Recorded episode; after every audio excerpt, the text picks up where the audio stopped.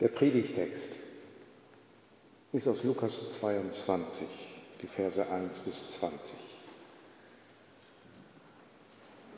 Lukas 22, Verse 1 bis 20.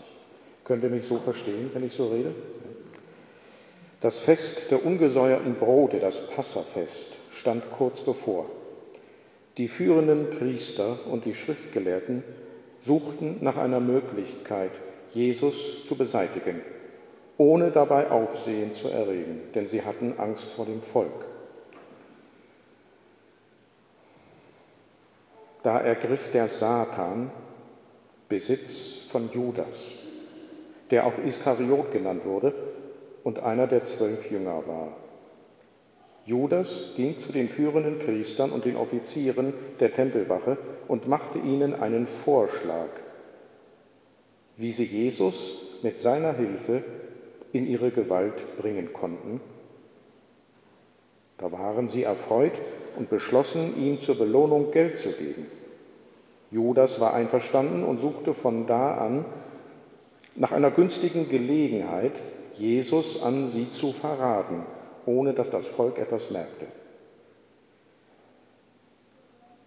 So kam nun der erste Tag des Festes der ungesäuerten Brote, der Tag, der für das Schlachten des Passalams bestimmt war. Jesus schickte Petrus und Johannes in die Stadt. Geht voraus und bereitet das Passamal für uns vor, sagte er. Wo sollen wir es vorbereiten? fragten sie. Er antwortete, wenn ihr in die Stadt kommt, werdet ihr einem Mann begegnen, der einen Wasserkrug trägt. Folgt ihm in das Haus, in das er hineingeht, und sagt zu dem Hausherrn, der Meister lässt, dir, lässt dich fragen, wo ist der Raum, in dem ich mit meinen Jüngern das Passamal feiern kann? Er wird euch ein großes Zimmer im Obergeschoss zeigen, das mit Sitzpolstern ausgestattet ist. Bereitet dort das Mahl vor. Die beiden Jünger machten sich auf den Weg.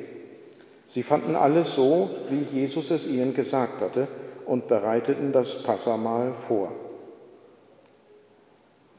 Als es Zeit war, mit der Feier zu beginnen, setzte, setzte sich Jesus mit den Aposteln zu Tisch.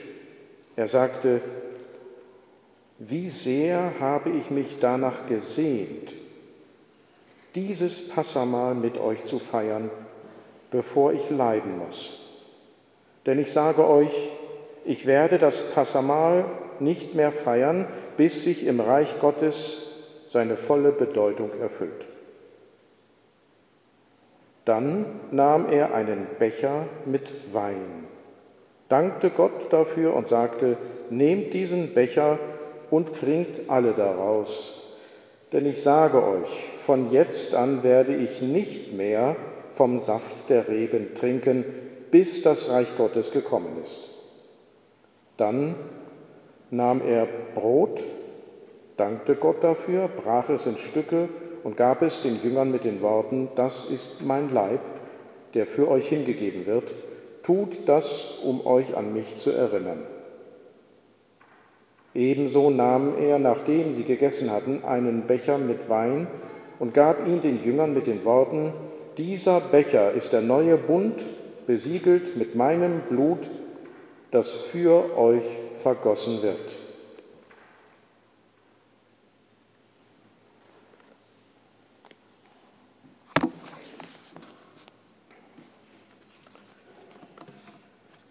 Ich habe das Thema der Predigt überschrieben, Freu dich an Jesus, deinem Passalam. Und der erste Punkt, es geht im Glauben an Jesus um echte Gemeinschaft mit ihm. Und das ist etwas, was Judas, einer von den zwölf Aposteln, nicht begriffen hat. Es geht im Glauben an Jesus um echte Gemeinschaft mit ihm. Ich lese nochmal die Verse 1 und 2. Das Fest der ungesäuerten Brote, das Passa, stand bevor. Die führenden Priester und die Schriftgelehrten suchten nach einer Möglichkeit, Jesus zu beseitigen, aber so, dass es kein Aufsehen erregte, denn sie hatten Angst vor dem Volk. Von den Evangelisten ist es wahrscheinlich Lukas, der am stärksten darauf achtet, die jüdischen religiösen und politischen Führer von, von dem Volk zu unterscheiden. Und zwar im Blick auf Jesus. Äh, das Volk hörte in der Mehrheit Jesus gerne. Also Jesus hätte noch eine ganze Zeit lang jeden Tag zum Tempel gehen können. Er hätte dort über das Reich Gottes gepredigt und viele Leute wären hingekommen, um ihn zu hören. Lukas legt die Betonung sehr stark darauf, die Hauptverantwortung dafür, dass Jesus dann am Ende hingerichtet worden ist, liegt bei den jüdischen Führern. Und was Lukas dann so im, im weiteren Verlauf der Erzählung äh, deutlich macht, ist, es sind vor allem die jüdischen Führer, die ausgetauscht werden müssen. Das geschieht dann später durch die Apostel. Die Apostel sind dann im Auftrag von Jesus die neuen Anführer im Volk Gottes. Und alle, die ihrer Botschaft glauben, die gehören dann zum Volk Gottes. So, das ist das Problem der führenden Priester und der Schriftgelehrten. Sie können sich nicht einfach so Jesus schnappen, weil sie das Volk gegen sich aufbringen würden. Und sie haben noch keine Lösung, wie sie an Jesus rankommen. Dazu muss man auch wissen, Jerusalem war zu der Zeit vollgestopft mit Festpilgern. Jesus hatte keine offizielle Adresse, wo er übernachtet hat.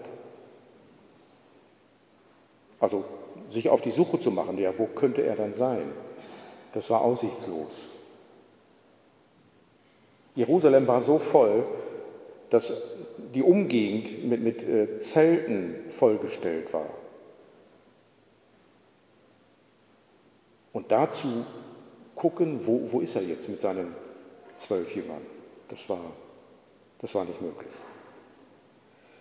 Vers 3. Da kam Satan in Judas, der auch Iskariot genannt wird. Judas war einer aus dem Kreis der Zwölf.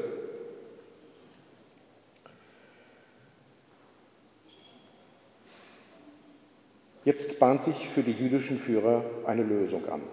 Einer aus dem innersten Kreis um Jesus herum ist bereit anzugeben, wo Jesus mit seinen Jüngern übernachtet.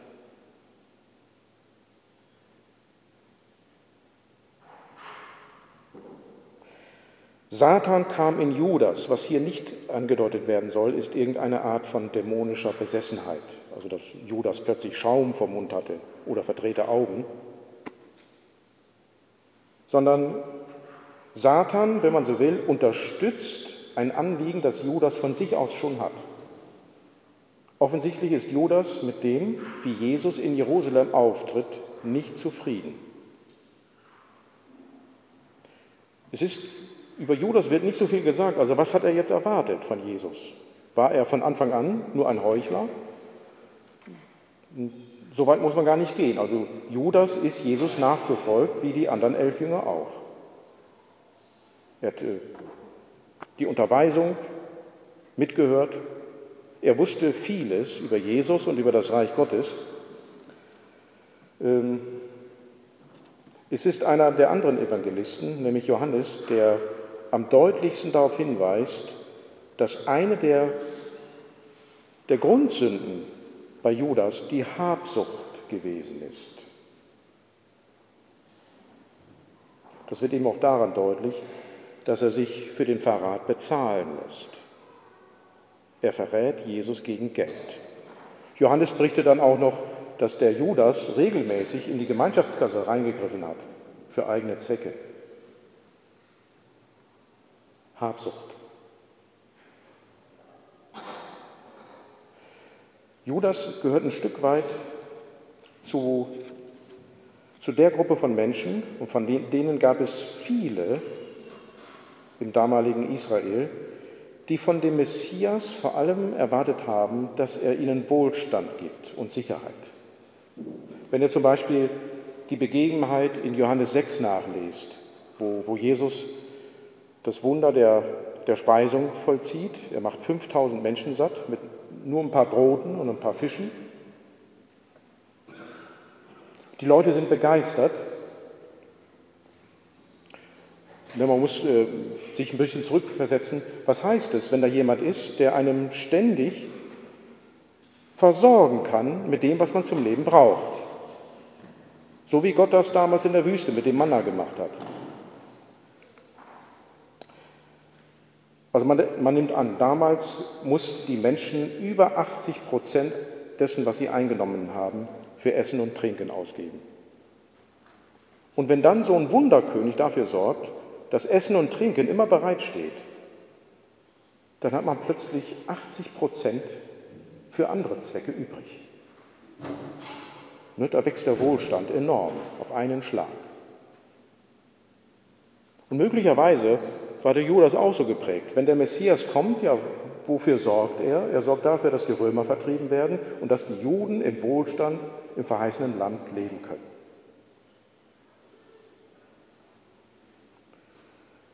Nun hat der Judas aber eben schon mitbekommen, dass sich da etwas anderes anbahnte. Also Jesus, der war jetzt in Jerusalem, aber gerade in Jerusalem, da tat er sich mit Wundern ziemlich, da, da hielt er sich zurück. Was jetzt in den Vordergrund trat, das war die öffentliche Verkündigung der Botschaft vom Reich Gottes. Deswegen sind die Leute Tag für Tag im Tempelbezirk zusammengekommen.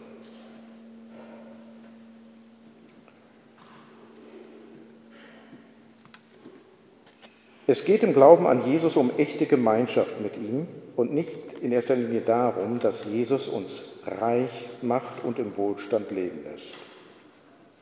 Judas, es ist interessant, wie auch die frühe Kirchengeschichte auf diesen Verrat durch Judas, wie sie darauf reagiert hat. Sie hat äh, nicht mit dem Finger auf Judas gezeigt. Also so nach dem Motto, das würde mir nie passieren, Jesus zu verraten. Das würde mir nie passieren, Glauben vorzuheucheln. Wie gesagt, äh, der, der Judas, der war so nach außen, so echt, dass die anderen elf nicht gemerkt haben, dass er ein Heuchler ist. Und von daher war dieser Judas seit jeher mit Recht ein, ein warnendes Beispiel für uns alle. Nicht zu heucheln. Was will ich von Jesus? Was willst du von Jesus? Irgendwelche Gaben oder willst du Jesus selbst? Liebst du Jesus? Oder liebst du die Gaben? Mehr als ihn. Bei Jesus ist es klar, Punkt 2, Jesus sehnt sich nach der endgültigen Gemeinschaft mit uns. Jesus weiß als unser Herr, dass wir abhängig sind von den Gaben, die er uns gibt. Aber das, was Jesus als höchstes begehrt im Blick auf uns, das ist die Gemeinschaft mit uns. Aber damit die zustande kommt, bedarf es mehr als eines Passalams. Vers 7. So kam nun der erste Tag des Festes der ungesäuerten Brote, der Tag, an dem das Passalam geschlachtet werden musste. Jesus schickte Petrus und Johannes in die Stadt, geht voraus und bereitet das Passamahl für uns vor, sagte er. Wo sollen wir es vorbereiten? fragten sie. Er antwortete, wenn ihr in die Stadt kommt, werdet ihr einem Mann begegnen, der einen Wasserkrug trägt, folgt ihm und in das Haus, in das er hineingeht, und sagt zu dem Hausherrn, unser Lehrer lässt dich fragen, welchen Raum kannst du uns zur Verfügung stellen, dass ich dort mit meinen Jüngern das Passamahl feiere? Er wird euch ein großes Zimmer im Obergeschoss zeigen, das mit Polstern ausgestattet ist. Dort bereitet alles vor. Die beiden gingen hin und fanden alles so vor, wie Jesus es ihnen gesagt hatte. und sie bereiteten das Passamal vor. Jesus sehnt sich nach der endgültigen Gemeinschaft mit uns. Er sehnt sich überhaupt nach der Gemeinschaft mit seinen Jüngern und das wird auch hier bei, dem, bei der Vorbereitung des Passamals deutlich. Jesus weiß natürlich Bescheid über die Vorgänge, die da ablaufen. Er weiß, Judas plant schon den Verrat. Jesus weiß, jetzt spät am Abend oder Nacht, da wird Judas ihn verraten. Ein Stück weit also lässt Jesus den Dingen ihren Lauf. Umso mehr betont jetzt aber Lukas hier, wie sehr Jesus dieses letzte Beisammensein mit seinen Jüngern vorausgeplant hat. Judas darf Jesus auf keinen Fall vorher verraten. Deswegen weiß niemand den Ort, wo das Passamal gefeiert wird. Die Jesus beauftragt Petrus und Johannes und die müssen auch nachfragen. Ja, wo denn? Wir wissen es noch gar nicht. Und dann erst sagt Jesus diesen zwei Jüngern, ein bisschen umständlich, ne, die Vorgehensweise, also ihr werdet einen Mann finden, der einen Wasserkrug trägt. Wir fragen uns vielleicht, ja, ist das jetzt, ist das so auffällig? Ja, das war damals auffällig. Gewöhnlich haben Frauen Wasser getragen. Und ein Mann, der Wasser trug, der fiel auf.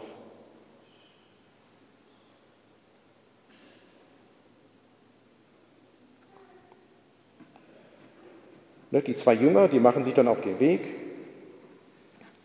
die äh, bereiten dann das Passamal vor, also die haben die entsprechenden Dinge besorgt, die man für das Passamal brauchte. Vor allen Dingen auch das Passalam selbst. Ne, die sind dann zum Tempel gegangen, haben dort ein, haben vorher ein Lamm gekauft, haben es beim, beim Tempel dargebracht als Passalam. Der Priester hat dann einen Teil des Passalams auf dem Altar dargebracht und den Rest, vor allem das Fleisch, haben die beiden dann mitgenommen zur Feier des Passamals. Vers 14. Als die Stunde gekommen war, legte sich Jesus zu Tisch und die Apostel mit ihm. Er sagte, wie sehr habe ich mich danach gesehnt, dieses Passalam mit euch zu essen, bevor ich leiden muss.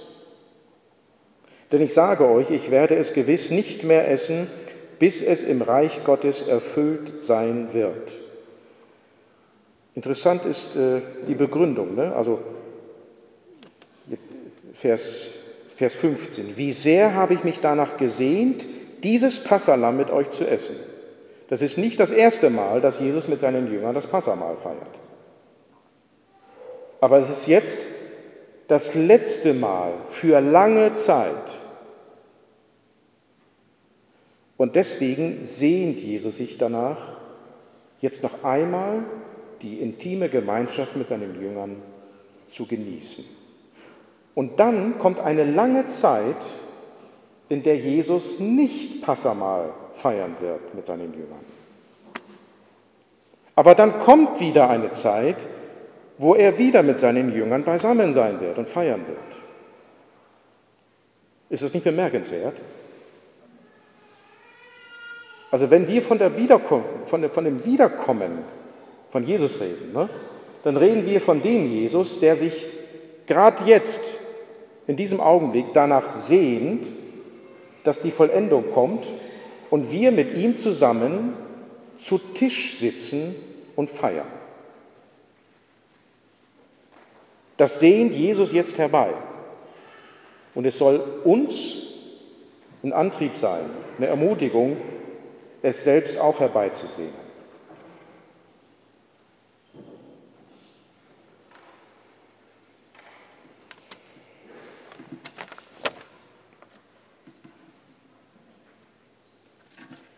Dann nahm er einen, Vers 17, dann nahm er einen Becher mit Wein, dankte Gott dafür und sagte, nehmt diesen Becher und teilt ihn unter euch. Denn ich sage euch, ich werde erst wieder vom Saft der Reben trinken, bis das Reich Gottes gekommen ist.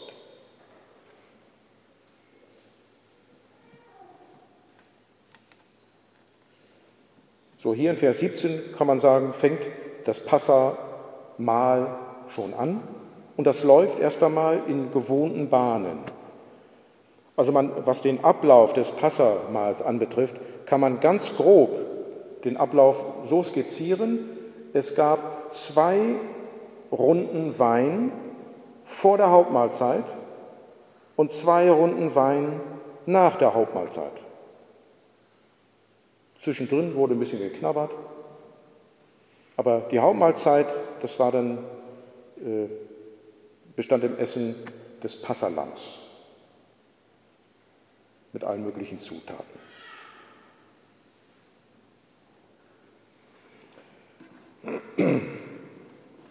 Jesus nahm einen Becher mit Wein, dankte Gott dafür und sagte, nehmt diesen Becher und teilt ihn unter euch. Was nicht klar ist, äh, ob jetzt ein Gemeinschaftskelch herumgereicht wurde oder ob Jesus so eine Art Karaffe hat, also ein größeres Gefäß, und jedem der, der, der Jünger in seinen Becher eingießt. Kann man nicht eindeutig klären. Deswegen braucht man auch nicht so dogmatisch zu sein, wenn man selber Abendmahl feiert, also in Corona-Zeiten. Ne? Also muss es der Gemeinschaftskelch sein, damit es ein richtiges Abendmahl ist? Nein. Man muss beisammen sein, ja. Also ich glaube, ein Skype-Abendmahl, das ist schwierig.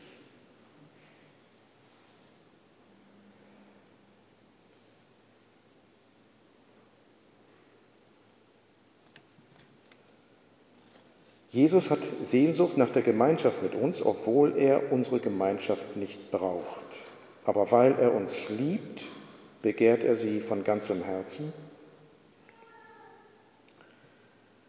Jesus begehrt es, dein Retter und dein Herr zu sein, weil er weiß, das ist genau das, was du brauchst. Du brauchst Jesus als Retter und Herr.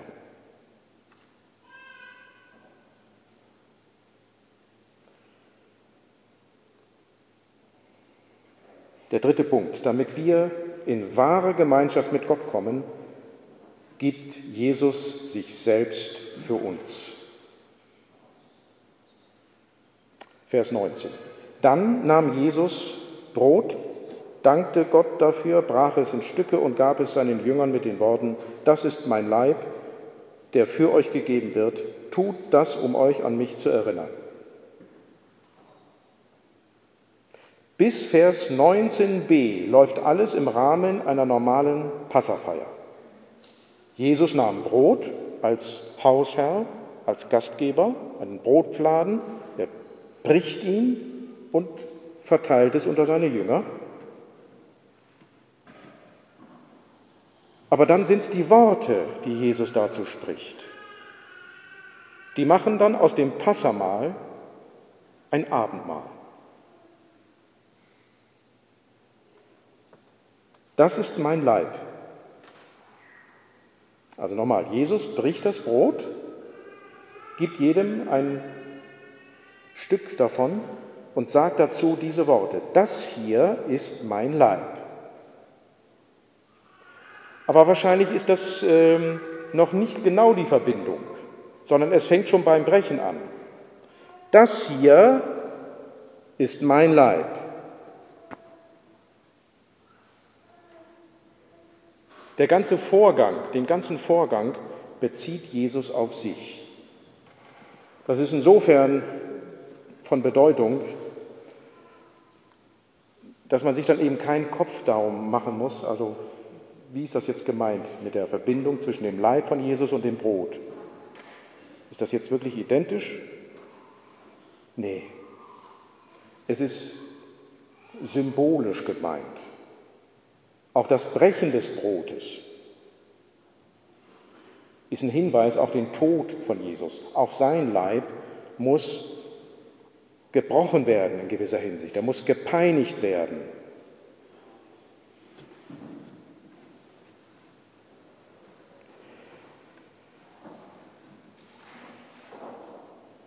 Das ist mein Leib, der für euch gegeben wird. Das Brot, das Jesus austeilt, werden die Jünger gleich essen.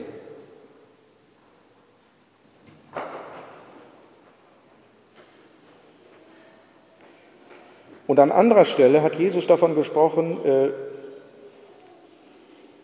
wir müssen sein Fleisch essen und sein Blut trinken, damit wir das wahre Leben bekommen. In Johannes 6. Ne, ich bin das Brot des Lebens. Und das ist auch hier eine wichtige Grundlage zum Verständnis dieser Stelle. Also ihr, ihr esst jetzt das Brot. Und es wird jetzt etwas mit mir geschehen, das müsst ihr auch verinnerlichen. Ne, darum geht es ja dann auch. Tut das, um euch an mich zu erinnern. Ihr müsst etwas von dem, was mir jetzt äh, passiert, das müsst ihr durch und durch verinnerlichen, damit ihr das wahre Leben dadurch bekommt. Das ist mein Leib, der für euch gegeben wird. Tut das, um euch an mich zu erinnern. Also was sollen die Jünger tun? Sie sollen in Zukunft kein Passamahl feiern, sondern, wir nennen es Abendmahl. Also wann immer ihr zusammenkommt und zusammen esst, sollt ihr euch im, im Zeichen des Brotes daran erinnern, was ich für euch getan habe.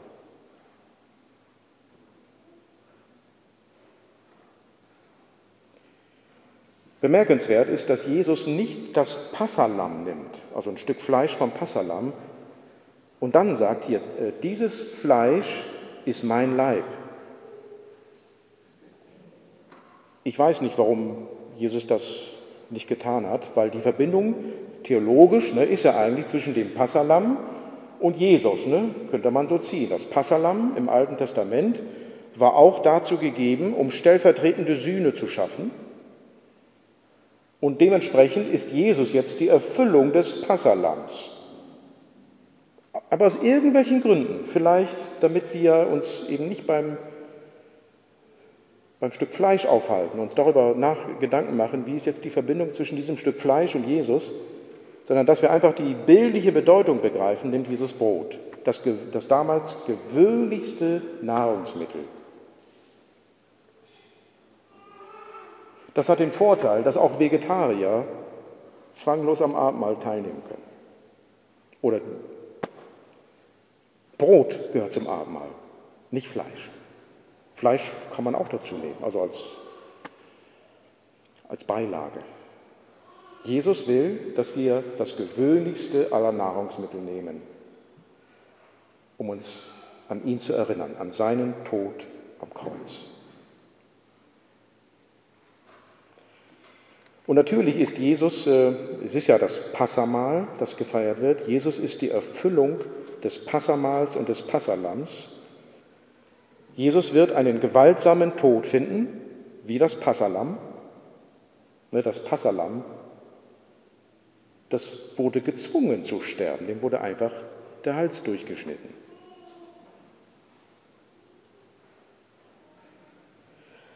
Das Passalam wusste natürlich nicht, wie ihm geschah, wie auch alle Opfer im Alten Testament. Die wissen nicht, wie ihnen geschieht. Die wissen nicht, oh, ich bin jetzt ein Sühneopfer. Nein, nein. Jesus, der weiß das. Jesus geht sehenden Auges und freiwillig in seinen Tod. Er ist das endgültige Opfer für unsere Sünden. Gott gibt uns seinen eigenen Sohn, damit wir vor seinem Zorn gerettet werden. Tut das, um euch an mich zu erinnern.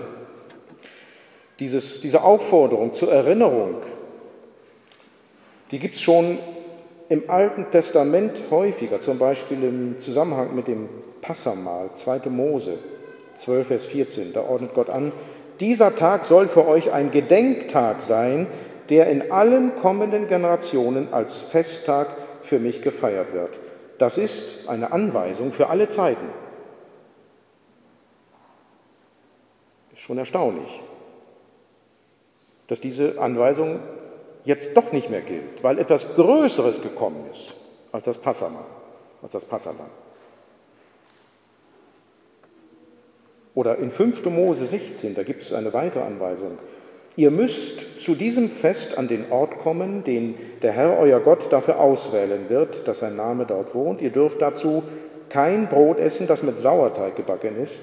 Sieben Tage lang sollt ihr ungesäuertes Brot essen, genau wie damals, als ihr in größter Eile aus Ägypten geflohen seid.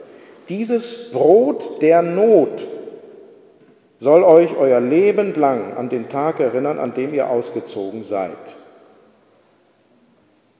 So, ganz ähnlich will Jesus, dass dieses Brot, dieses normale Brot, das wir im Abendmahl austeilen, dass wir uns dann daran erinnern, dass er durch seinen Tod am Kreuz und durch nichts anderes unsere vollkommene Rettung bewirkt hat.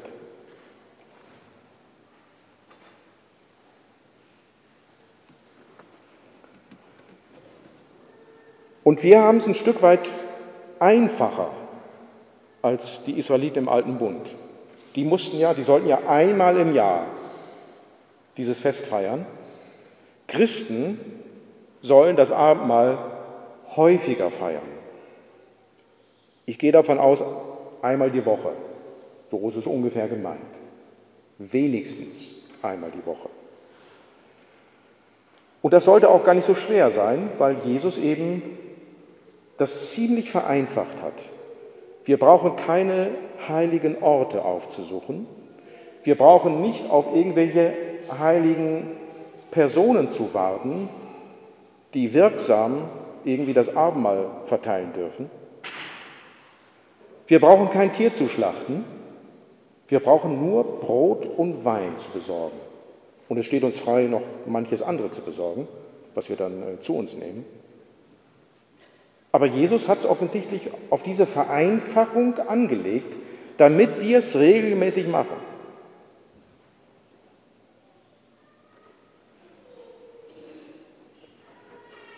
Ebenso, Vers 20, nahm er, nachdem sie gegessen hatten, einen Becher mit Wein und sagte, dieser Becher ist der neue Bund in meinem Blut, das für euch vergossen wird.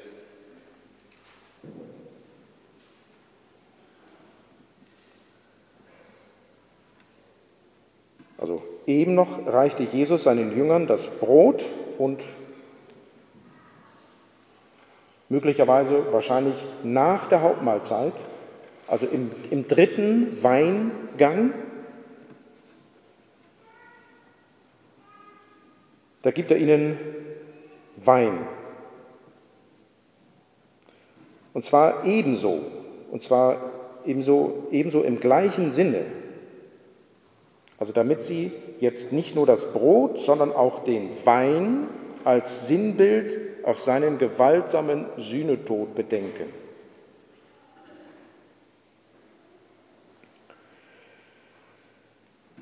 Dieser Becher ist der neue Bund.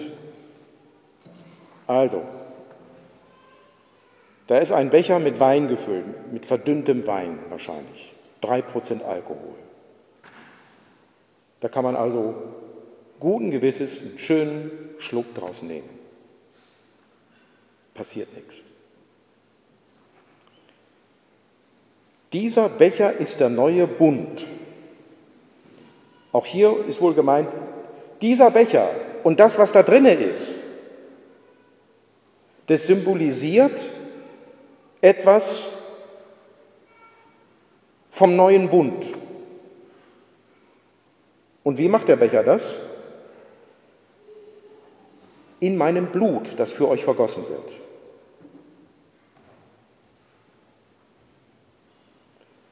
Ist eine schwierige Ausdrucksweise hier. Das, was Jesus aber hier vergleicht, im Grunde genommen, ist so wie vorher. Also Brot und Leib, Blut, äh, Wein und Blut von Jesus. Das bringt er hier miteinander in Verbindung. Vielleicht noch etwas zum neuen Bund. Der ist im Alten Testament angekündigt worden bei Jeremia. Kapitel 31. Die Zeit kommt, da werde ich mit dem Volk von Israel und dem Volk von Juda einen neuen Bund schließen. Ich werde ihr Gott sein und sie werden mein Volk sein. Ich werde ihnen ihren Ungehorsam vergeben und nie mehr an ihre Schuld denken. Der neue Bund ist neu im Sinne von endgültig. Danach gibt es nichts mehr. Der ist neu, vollkommen, ewig. In ihm stiftet Gott zwischen sich und seinem Volk ein für immer geltendes Gemeinschaftsverhältnis. Und das beschreibt er so, ich werde ihr Gott sein und sie werden mein Volk sein.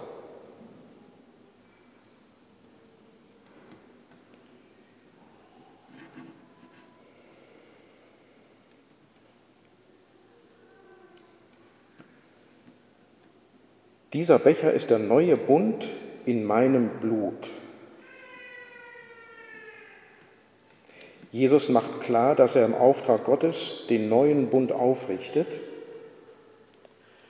Es ist im Alten Testament, ich will mich hier nicht so weit aus dem Fenster legen, aber meines Erachtens ist es im Alten Testament noch nicht klar, auf welcher Grundlage im neuen Bund für Sühne gesorgt wird. Jetzt könnte man auch sagen, ja, es gibt doch hier die Stelle bei Jeremia 31 und es gibt die Stelle in Jesaja 53. Der Knecht Gottes, der gibt sein Leben hin als, als Schuldopfer für die Sünden von Gottes Volk. Es gibt aber im Alten Testament auch noch andere Stellen, wo man sich fragt, also bei Hesekiel zum Beispiel, ne, da gibt es diese Vision vom zukünftigen Tempel. Und diese Vision bezieht sich offensichtlich nicht auf die Wiederherstellung dann im Exil oder nach dem Exil, sondern auf, auf die Vollendung der Herrschaft Gottes am Ende. Und da ist plötzlich wieder von irgendwelchen Priestern die Rede, die äh, Opfer darbringen. Und diese Opfer bewirken Sühne. Es wird da genauso geredet wie im dritten Buch Mose. Worauf ich hinaus will, im Alten Testament selber gibt es verschiedene Fäden und man weiß noch nicht, wie die zusammenkommen. Man weiß noch nicht, welche Rolle wird jetzt der Messias dabei spielen, den neuen Bund aufzurichten. Bei Jeremia ist davon die Rede, das wird Gott tun. Gott wird dafür sorgen, dass er ihren Ungehorsam vergibt und nie mehr an ihre Schuld denkt. Was Jeremia noch nicht klar formuliert ist, und das wird geschehen durch ein ein für allemal gültiges Opfer. Das macht Jesus jetzt aber klar. Jesus weiß, also ne, seine Jünger, wenn die vom neuen Bund hören, dieser Becher ist der neue Bund, dann klingelt es bei denen. Ja, Jeremia 31, der neue Bund. Auf den warten wir. Wir warten darauf, dass, dass Gott etwas tut, dass das Gemeinschaftsverhältnis zwischen ihm und uns bereinigt wird. Und jetzt sagt Jesus ihnen, ja, jetzt ist es soweit. Es wird dieses Gemeinschaftsverhältnis im neuen Bund, es wird gestiftet in meinem Blut. Blut ist nichts, die Rede vom Blut ist, ist nichts Magisches. Ja, wenn man es streng nimmt, ist Jesus nicht äh, zuerst an Blutverlust gestorben, sondern an einer, an einer Mischung aus, aus Schock und er ist erstickt.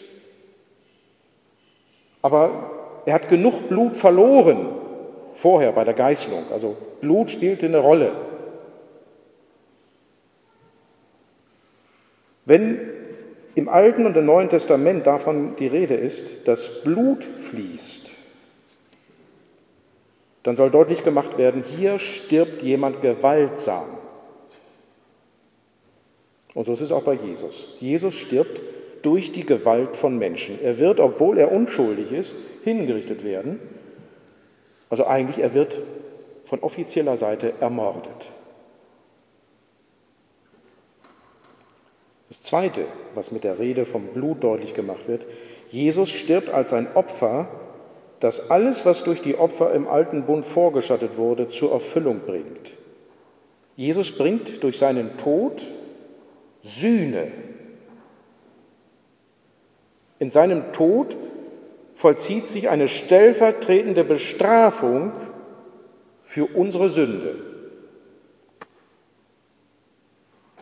Also wir sind die Sünder, wir haben Strafe verdient, bleiben aber verschont, weil Jesus an unserer Stelle gelitten hat.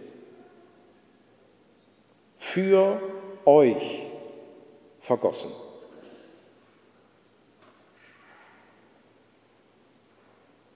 Der Tod von Jesus, er ist das Herzstück im neuen Bund.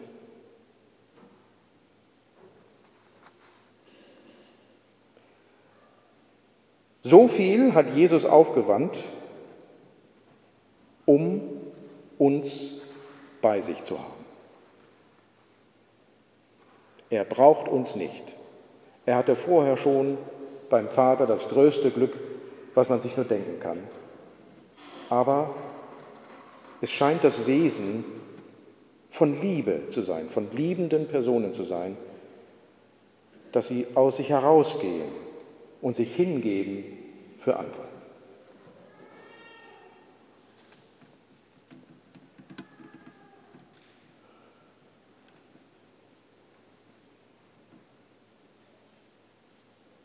Tut das zu meinem Gedächtnis, also zur Erinnerung an mich. Ne, es gibt neben der Taufe, sage ich mal, gibt es diese eine verbindliche Anordnung für die Gemeinden aller Zeit. Tut das immer wieder, wenn ihr zusammenkommt. Erinnert euch daran, vergegenwärtigt euch immer wieder, was ich für euch getan habe. Mir scheint, dass Jesus hier eine Gefahr sieht, in der wir stehen, nämlich dass wir dieses Zentrum des christlichen Glaubens immer wieder vielleicht nicht aus dem Blick verlieren, aber irgendwie so ein bisschen an den Rand schieben. Jesus will, dass wir das immer auf dem Schirm haben. Das ist das Herzstück des christlichen Glaubens. Jesus hat sein Leben für uns gegeben.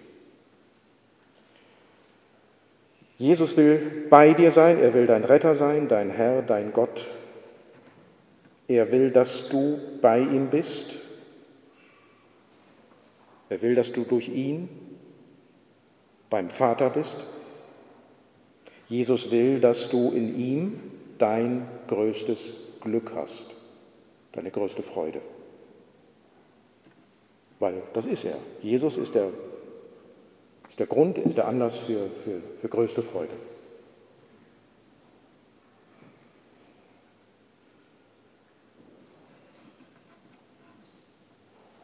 Von daher ist es gut, dass ihr auch in solchen schwierigen Corona-Zeiten,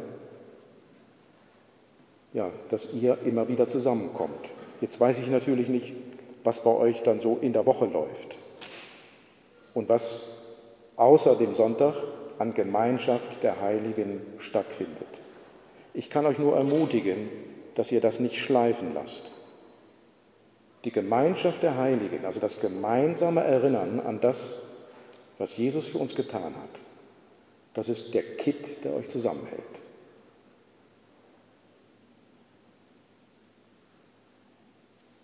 Freut euch an Jesus, eurem Passalam, und freut euch auch gemeinsam auf den Tag, an dem Jesus wiederkommt. Dann wird er die Gemeinschaft vollenden, auf die jedes Abendmahl, auf die jeder Gottesdienst hinweist dann werden wir Jesus als den verherrlichten Sohn Gottes sehen, der vor nunmehr 2000 Jahren sein Leben für uns gegeben hat.